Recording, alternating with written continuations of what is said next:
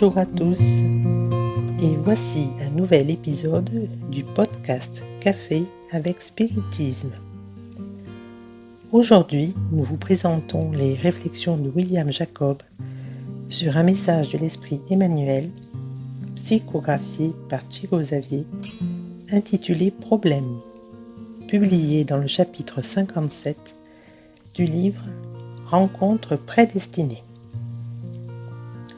Le bienfaiteur dit que face aux problèmes de la vie, nos problèmes ne sont pas toujours aussi importants que notre incapacité à s'en défaire.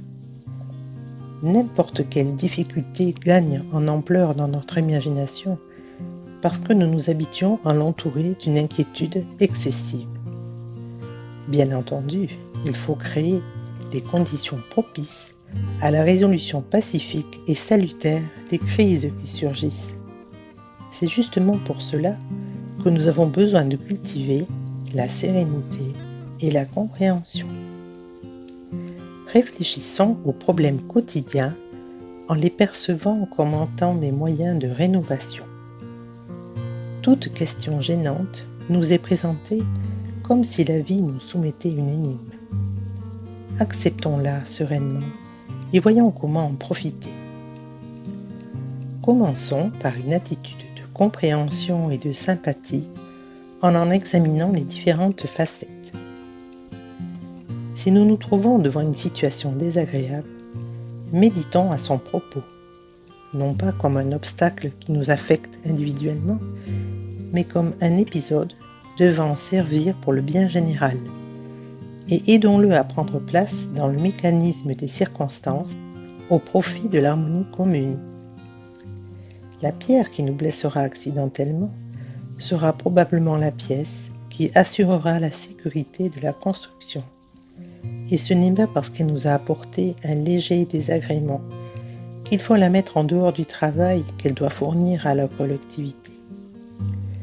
Ainsi en va-t-il de la critique, de la désillusion, du désaccord ou de la persécution gratuite?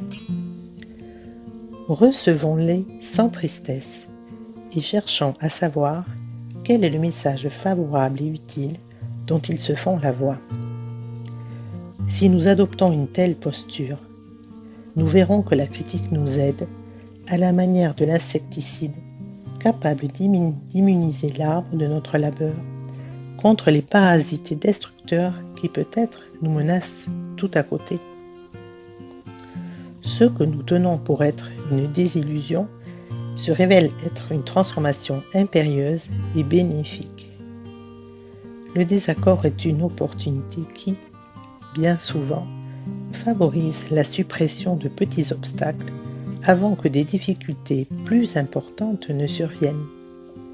Et la persécution gratuite établit ordinairement des conditions pour que le soutien de nos véritables amis se manifeste à nos côtés, pour l'union plus profonde et des réalisations plus amples.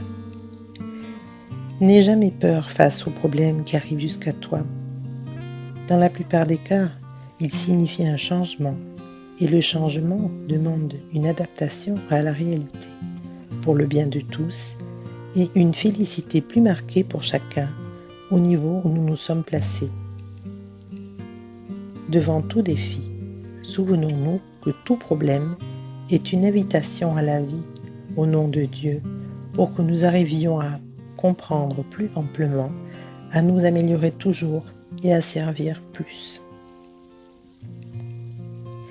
Eh bien les amis, ce que nous pouvons dire après un si beau message du bienfaiteur Emmanuel, c'est que personne ne porte un problème plus grand qu'au-delà de ses propres forces il faut le supporter, vraiment le supporter, parce que tous les problèmes de la vie sont passibles de solutions.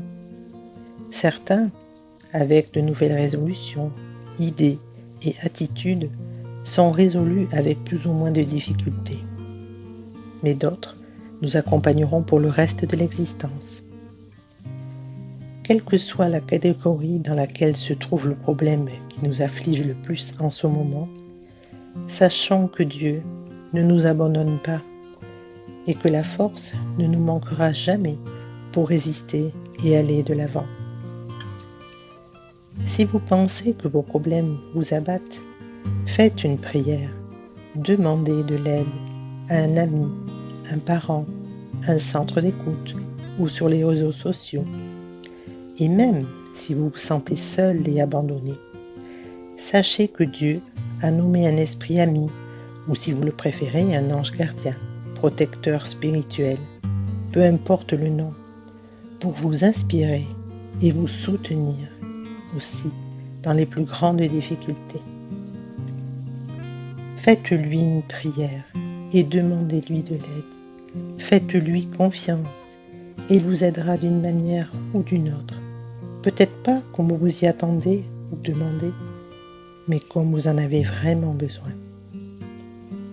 Beaucoup de paix à tous et rendez-vous au prochain Café avec Spiritisme.